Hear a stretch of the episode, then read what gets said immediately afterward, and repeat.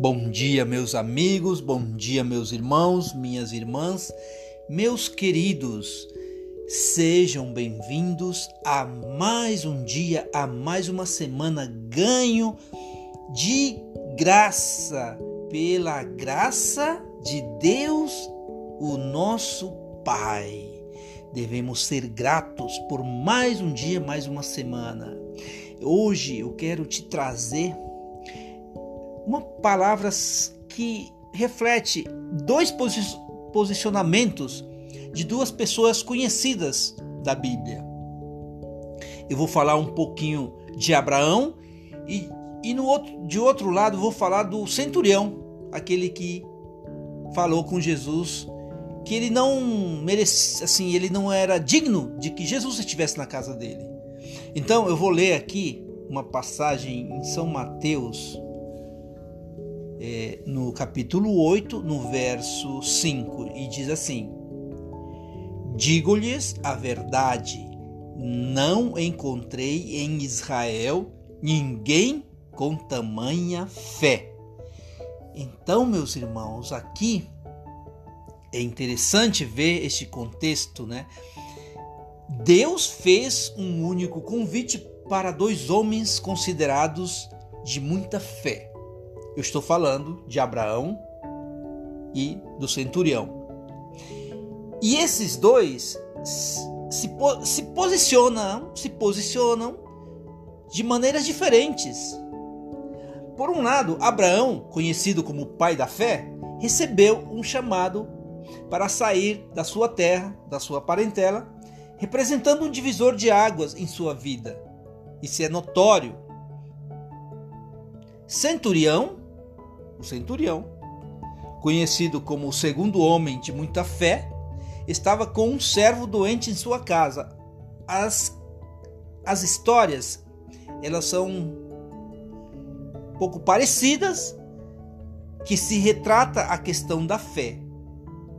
Mas olha só como é a, a situação de um e a situação de outro. Quando viu Jesus passar, logo se dirigiu a ele para fazer um pedido.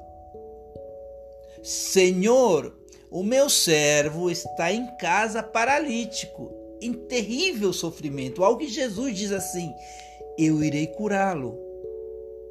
E ele fala assim: Senhor, não mereço receber-te debaixo do meu teto, mas diz apenas uma palavra e o meu servo será curado.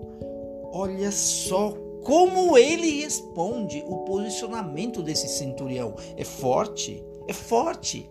Essa passagem nos mostra o quanto a nossa fé move montanhas.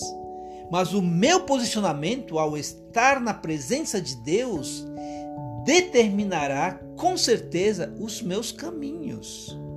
Qual é a minha posição, o meu posicionamento?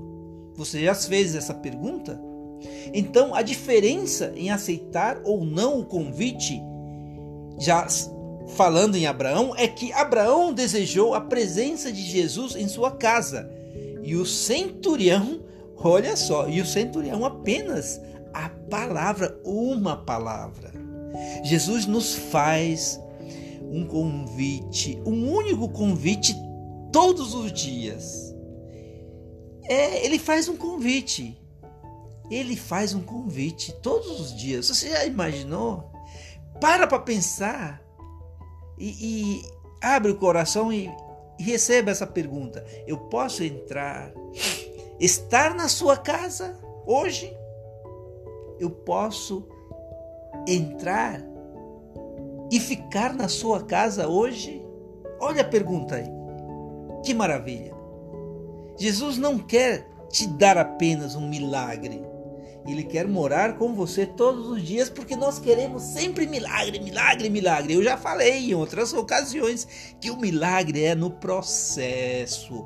O milagre na sua vida acontece nas adversidades, o milagre na sua vida é no mover, é no terremoto. Vocês lembram quando Paulo e Silas eles estiveram na prisão e era um mover e eles cantavam e eles glorificavam a Deus e teve aquele mover e teve aquele terremoto. Então o milagre acontece nos terremotos da vida. É isso. Pare, pense.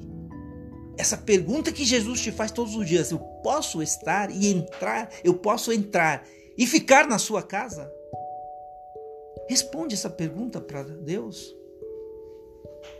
Pois a sua base sobrenatural começa dentro de você.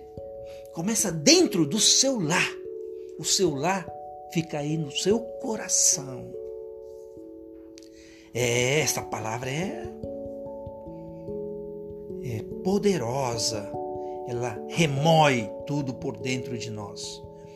Esta é a mensagem que eu te trago hoje para que você reflita, para que você se posicione perante esta magnitude de Deus. Receba um beijo no seu coração e no coração de todos os seus familiares. E até um próximo EzioCast.